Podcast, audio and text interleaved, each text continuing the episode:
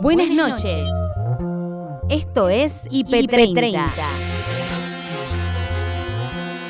En 30 minutos te voy a mostrar lo mejor de la programación del día. Hoy en IP Noticias Mediodía, las claves de la rebaja del impuesto a las ganancias, el análisis por Ismael Bermúdez.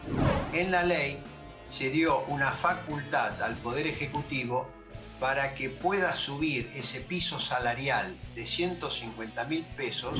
En Más IP, Víctor Laplace nos cuenta sobre la obra Rotos de Amor. Eh, eh, nosotros trabajamos de la manera tal que la gente sienta que eh, cada función para ellos es como un estreno para nosotros. O sea, ponemos toda la energía, todo lo que tenemos, todo lo que sabemos hacer. En el planeta urbano, Franco Torquia dialogó con Luis Corbacho. Yo estoy eh, colaborando con Alejandro Tantañán, con el director y dramaturgo, en la puesta que Tantañán produjo este año para el Colón, que es Teodora, que es un oratorio. Un oratorio es una suerte de ópera, pero es un género, digamos, distinto al de la ópera, pero parecido a la ópera. En IP Cultural, Mirta Busnelli habló de la quinta temporada de La Sabia. Nació en Cervantes, eh, luego eh, sí pasamos a, Santos Dumont. Eh, y que era un lugar, un espacio muy lindo y bueno, después nos convocaron del Metropolitan. El entrenador del Club Deportivo Olimpia, Pedro Troglio, desde Honduras en Deportivo IP. La gente de acá es muy noble, muy leal, muy buena gente y nos quieren mucho a nosotros, porque como ellos no han participado de tantos mundiales, a la hora de ir a hacer hinchada por un equipo se reparten entre, Brasil y Argentina. Entonces vos ves muchas camisetas de Argentina acá y, y la gente conoce el fútbol argentino porque bueno hay un canal una señal, una señal internacional que pasa a todos los partidos de fútbol argentino. En Identidades, el diputado nacional por la provincia de Buenos Aires y presidente del bloque del PRO, Cristian Ritondo, analizó el resultado de las elecciones. Seguramente la apuesta nuestra será profundizar ese resultado positivo. El oficialismo tratará de recuperar cantidad de votos. Eh, en esto que también es un plebiscito absoluto de los gobiernos tanto de Kisilov como eh, en, la provincial como de Alberto Fernández en la nacional.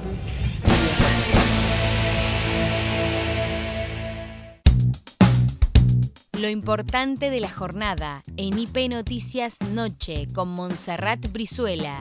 Sería una medida, digamos, una medida paliativa para todas aquellas personas que en este momento cuentan con los aportes necesarios para jubilarse, que están desocupados eh, y que este, por su edad no tienen, digamos, entrada en el campo laboral, entonces sería muy beneficioso para ellos este, esta medida. Si bien no van a cobrar el 100% de su haber previsional, hasta tanto no cumplan la edad requerida por ley, pero sería una, como les dije al principio, una medida paliativa que a mi entender es muy positiva.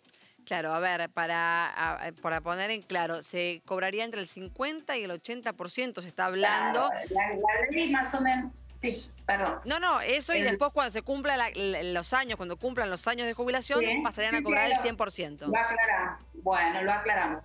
Eh, lo que la ley este, que está en el despacho, como dijo, eh, dijiste recién muy bien, está en el despacho del jefe de gabinete, eh, a la firma que saldría por decreto de necesidad y urgencia para la, para la firma del señor presidente. lo que prevé es aquellas personas, tanto hombres y mujeres, que tengan la edad de cinco años anteriores a la edad requerida por ley, por ley general para jubilarse, es decir, los hombres entre los 60 y hasta los 65 años y las mujeres entre los 55 y hasta los 60 años y que cuenten en este momento ya con los 30 años de aportes necesarios para jubilarse, que ese es el otro requisito que se debe cumplir a los efectos de obtener un beneficio jubilatorio ordinario, eh, puedan acceder a este a este, a este paliativo, como bien dijiste, la medida que es una jubilación o, una prestación anticipada por desempleo.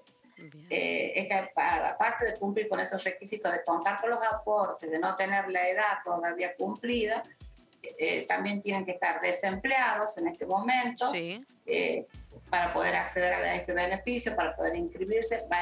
lo que se prevé es que más o menos los primeros que entrarían que estarían comprendidos dentro de esta ley sería un número entre 20.000 a 30.000 personas y del cual de ese universo un 90% serían hombres. Bien. En un primer momento se prevé, es lo que está en el proyecto, que percibirían un 80% del haber real que les correspondería hasta tanto cumplan la edad de la ley, la que requiere la ley. Bien. Una vez que cumplan esa edad, ya perciben el 100%.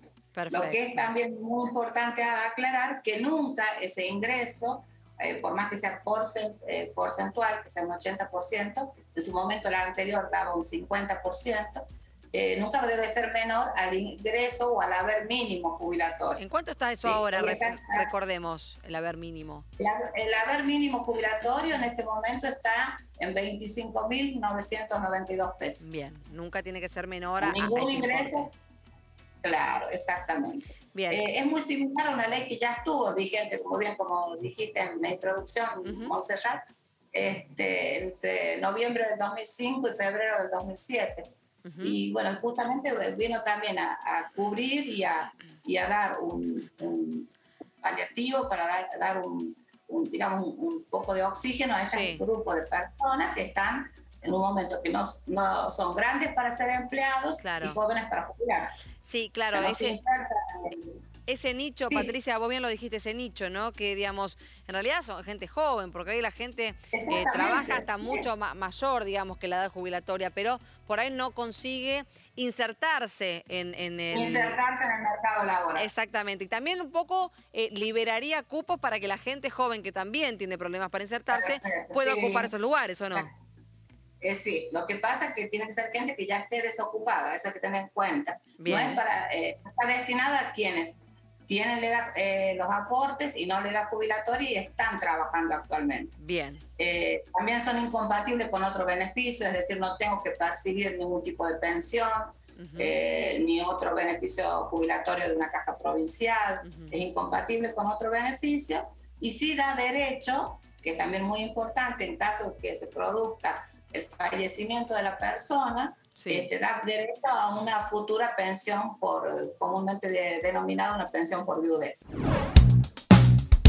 Se eleva el mínimo no imponible desde este mes. Aquellos que perciban hasta 175 mil pesos brutos no pagarán el impuesto. En IP Noticias, Mediodía, el economista Ismael Bermúdez analizó los cambios en ganancias.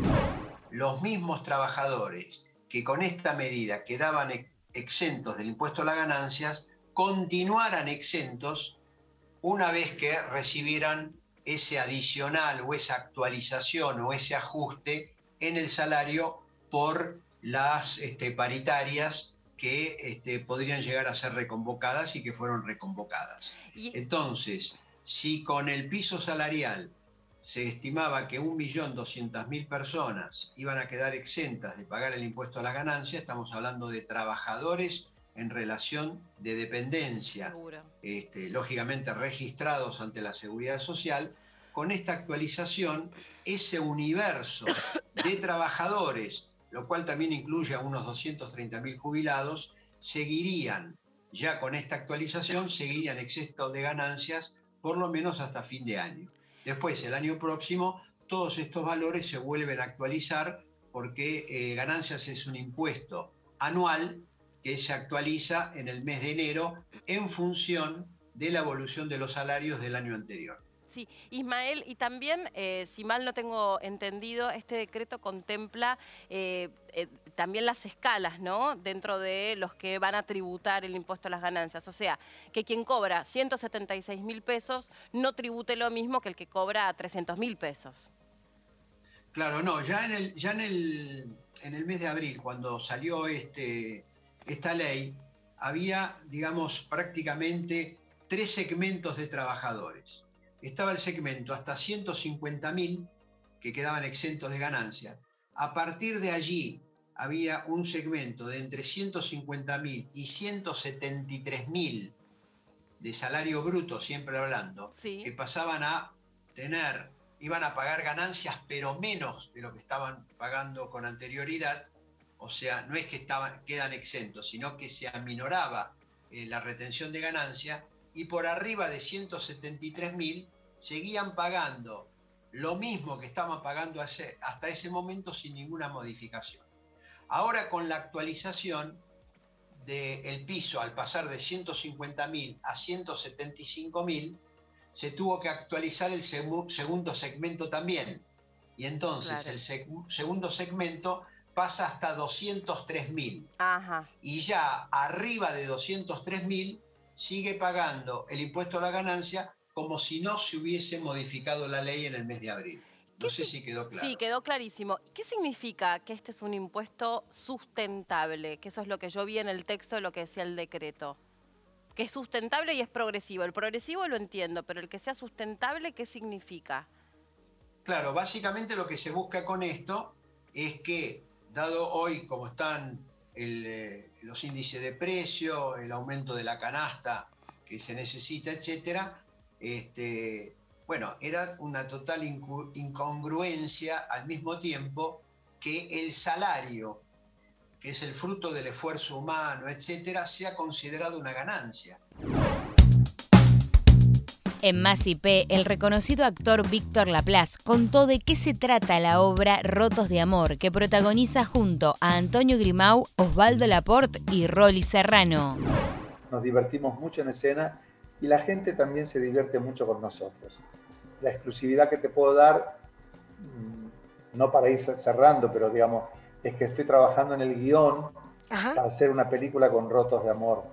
Eh, estoy trabajando en eso muy intensamente. Qué bueno. Y que, a ver, me imagino que eh, si recién estás trabajando hay, hay, un largo camino por delante, pero me, me imagino cuánta, me da mucha intriga saber un poquito más el mismo elenco, ampliado por supuesto, pero imagino que la base va a ser el mismo elenco o no. No te puedo contar mucho más porque estoy...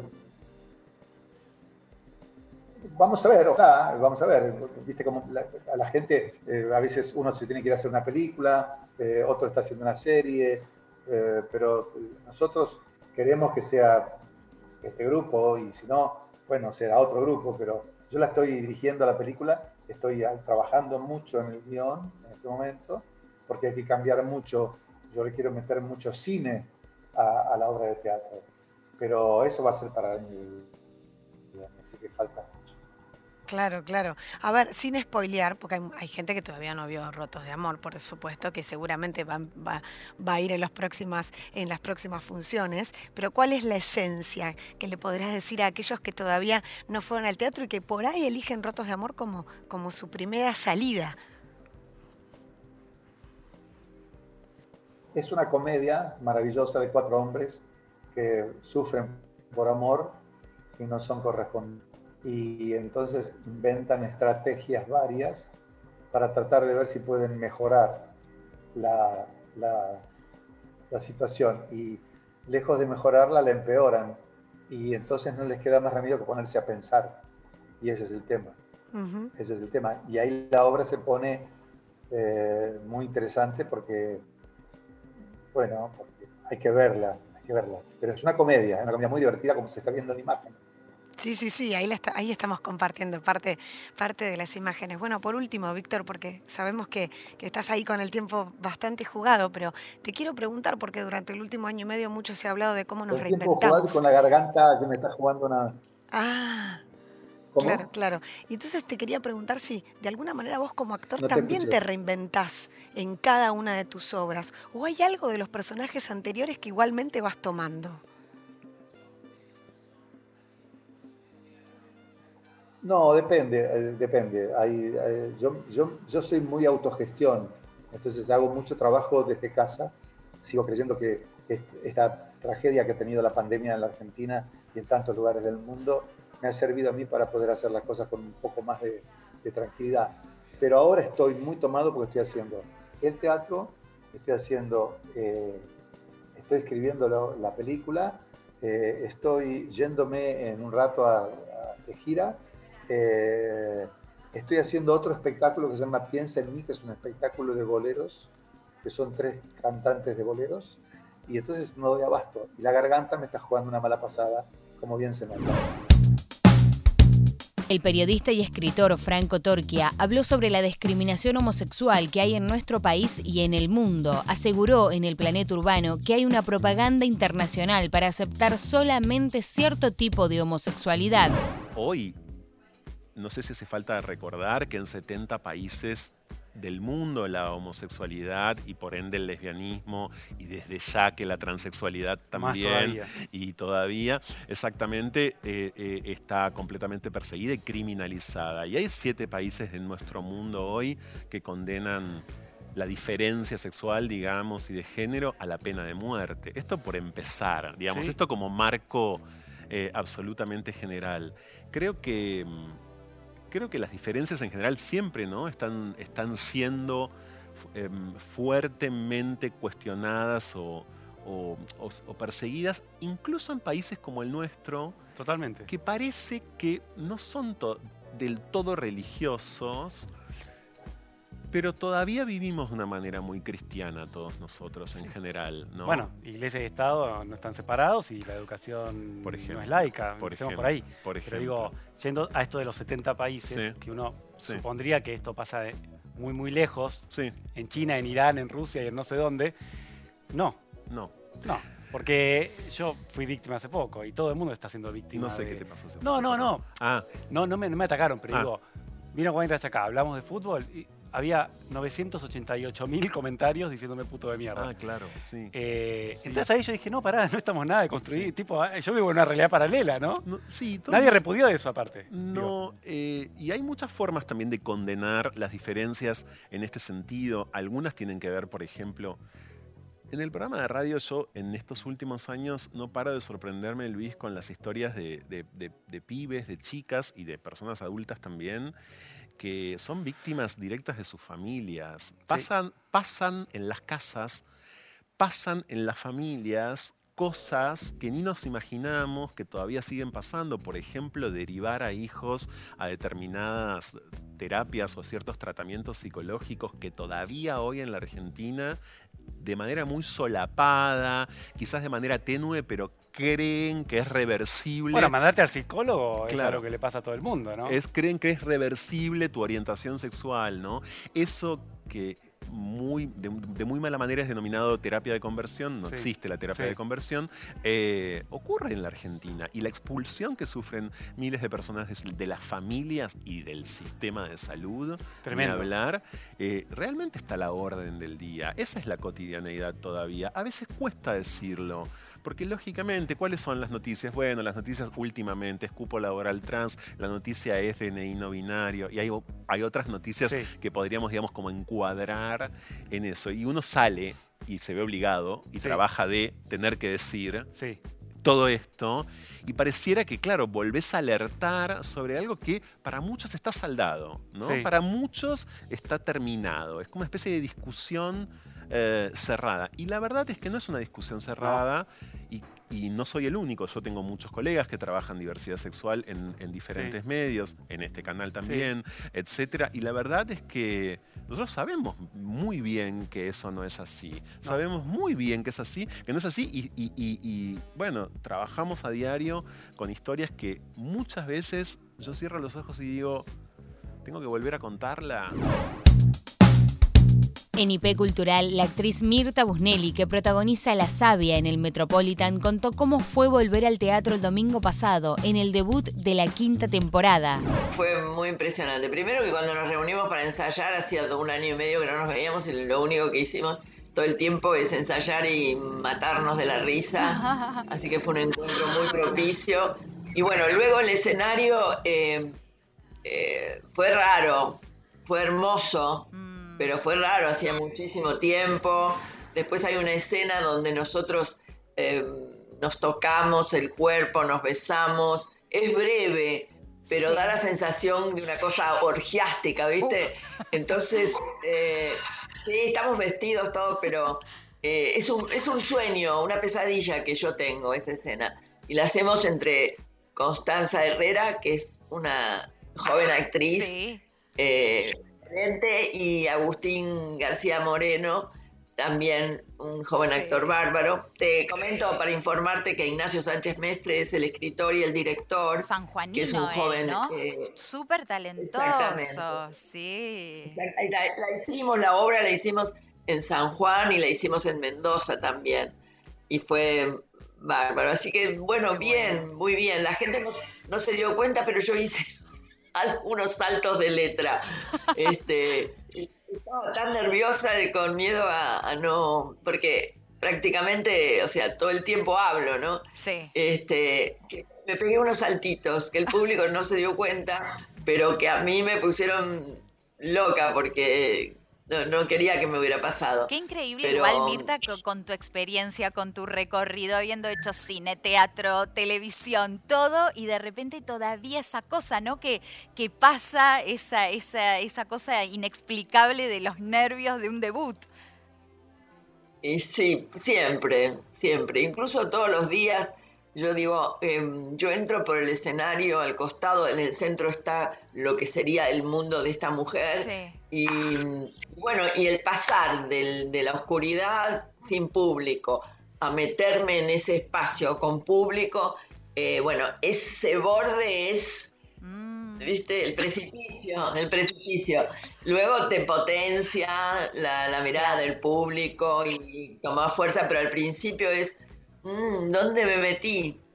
Y eso sí se repite mucho, incluso cuando tenés muchas ganas de hacer la función, que en general es siempre, este, eh, bueno, son unos nervios, digamos, que traen eh, regalo, vienen con regalo, con cigüeña, porque te potencian después el trabajo, porque hay un montón de energía ahí que está latiendo y, y bueno, y resulta ser un combustible después. Claro. En Deportivo IP, el exfutbolista argentino y entrenador del Club Deportivo Olimpia de la Liga de Honduras, Pedro Troglio, habló del escándalo ocurrido en Surinam, cuando el vicepresidente del país ingresó al estadio en pleno juego a repartir dólares a los jugadores. Cuando vi que iba a entrar, que venía a agradecernos, eh, a felicitar, ¿viste? a ver, es el dueño del país. Es el dueño del país, ¿no? Por algo jugó, porque ni siquiera yo no me lo imagino a Donofrio jugando River o a, o, claro, no, no me imagino una situación. Claro, él calculó que imaginó que, perder podía perder igual, tenía ganas de sacarse un gusto, es el dueño del país y jugó. Claramente a mí como entrenador me fastidió porque yo no tenía ganas de circular el mundo viendo que había un jugador de 60 años jugando porque es poco serio, ¿viste? No, salvo como pasa en, Japón, que está Miura Kazu jugando con 55 años, 56, pero que está físicamente eh, discreto como para jugar. Eh, y nada, después vino, a ver, ojo, con nosotros se portó bien, después nos enteramos que lo busca la Interpol, que tiene un montón de problemas, y claramente pidió entrar a saludar, a pedir una camiseta, estaba con su guardaespaldas y y bueno, la, gente ahí que cuida la puerta nuestra, va, nuestros utileros, porque nos llevamos guardia de seguridad nosotros, los utileros lo han dejado pasar porque ahí se movían con mucha tranquilidad ellos. Y bueno, después adentro se le dio la camiseta y a él le dice Robin Hood, porque tiraba billetes desde un avión a la gente, afuera del estadio siguió repartiendo de plata a la gente. Y sacó plata y dijo que quería hacerle su regalo y le empezó a repartir. Claro, y eso se dio como algo cómico en el momento. Después, claro, vos ves el video y decís, qué locura, pero qué sé yo, fue, es muy difícil de... Claro, la dimensión, yo si estoy del otro lado y lo veo, digo, uy, qué locura, pero en el vestuario todos argumentaban que, hasta en un momento dice que va a ser el presidente de la nación y está, viste, todos festejándole que va a ser presidente de la nación, medio como... Pero bueno, claro, ahora eh, es un problema porque nos encontramos en esa incomodidad eh, que no sé cómo, cómo, va a terminar. La verdad que nosotros nos, comimos un garrón, creo, sin comerla ni beberla. Ah, bueno, ¿A vos? Tendrás que hacerte cargo. Yo no estaba, yo me fui cuando le vi entrar. Pero porque yo estaba caliente porque porque ya estaba caliente y yo sabía que esto iba a llegar a Argentina y que iba a haber un tipo de 60 años jugando y era poco serio, ¿viste? Entonces vos ganás 6 a 0 porque jugaba uno de 60 años ahí, porque capaz que si no ganas 3 a 0, qué sé yo, yo ya estaba loco, que me, me parecía, no, no me lo imaginaba en Conmebol o ¿viste? en la Eurocopa. Que, pero bueno, esto es muy de, esos personajes, ¿viste? Ojo, con nosotros se portó bien, porque después teníamos que hacer un, viaje de dos horas en la selva hasta el aeropuerto y bueno, nos cambió el micro porque el primer micro se nos había quedado y habíamos quedado varado en la selva, ¿viste? Entonces, eh, queríamos irnos enseguida, entonces nos queríamos muy tranquilos. A vos los dirigentes de, de Olimpia te llevaron cierta tranquilidad, digo, porque uno cuando lee la situación y, y acá frename donde no puedas hablar más, porque sé que, sé que hay una, cuestión de investigación que, tal vez es, más complicado por ahí que, vos puedas contar algunas cosas, pero digo, eh, ¿le llevaron cierta tranquilidad a los dirigentes de que todo va a estar bien, de que la investigación va a correr por los carriles normales porque se da de la, manera que, que vos recién lo relataste? Lo que pasa es que nosotros no sabemos, viste, qué van a decidir. Nosotros sabemos que no, que nos encontramos en esa situación incómoda, teniendo que permitir entrar a esta persona, porque como te dije, era el dueño del país, en un país chico, en donde, se, donde manejan todo, y pensamos que era un cambio de, de camiseta hasta que después pasó todo esto. En Identidades, el diputado nacional por la provincia de Buenos Aires y presidente del bloque del PRO, Cristian Ritondo, analizó el resultado de las elecciones. Afirmó que siempre hay cambios y diferencias entre las PASO y el resultado final. El resultado es, la gente dijo basta, ahora hay que ver cómo eso se elabora para adelante. Es un paso, eh, en definitiva la votación es en noviembre y me parece que ahí hay que canalizar eh, ese basta y cómo salimos eh, es una responsabilidad que nos transfirió a la oposición. Me parece que eso es la campaña, si se quiere, que viene ahora. Y hay que entender que los argentinos definitivamente, y se compraron en los últimos años, no le dan un cheque en blanco a nadie, ni oficialismo, ni opositores, ni a nosotros como juntos, ni al gobierno, y que esperan de nosotros responsabilidad y respuesta. Entonces, parece que eso es lo que a partir de domingo tenemos. Bueno, como el resultado tiene varias interpretaciones, ese basta que mm, juntos usó durante sobre todo el último periodo de la campaña, también puede tener varias interpretaciones.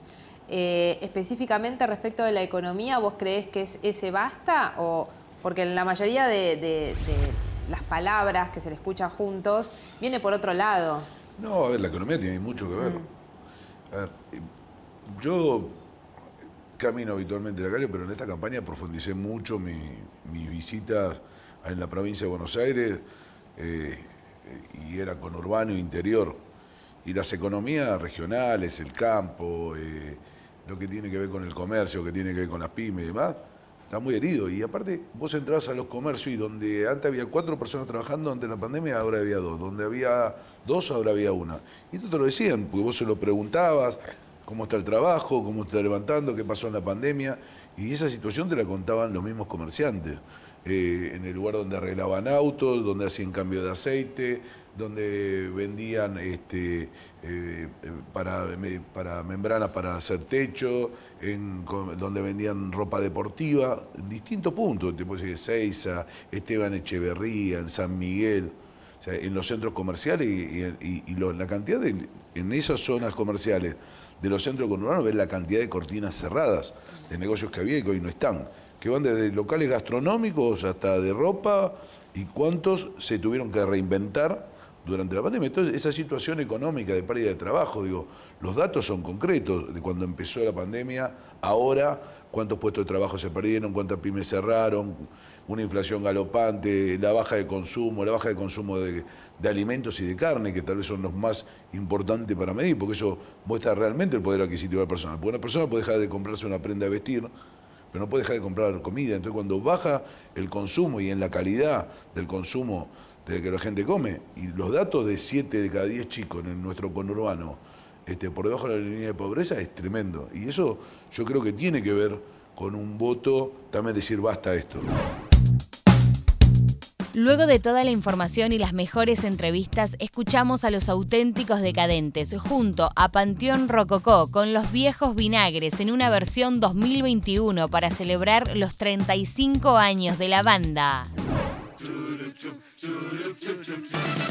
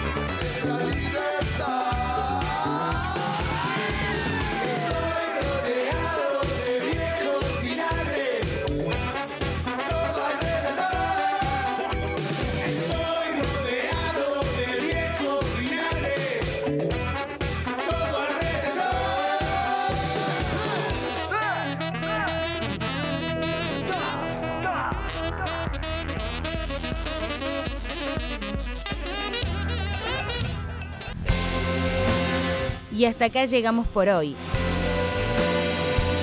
Acordate que podés ver las notas completas en nuestro sitio www.ip.digital y en nuestro canal de YouTube búscanos como IP Noticias y suscríbete.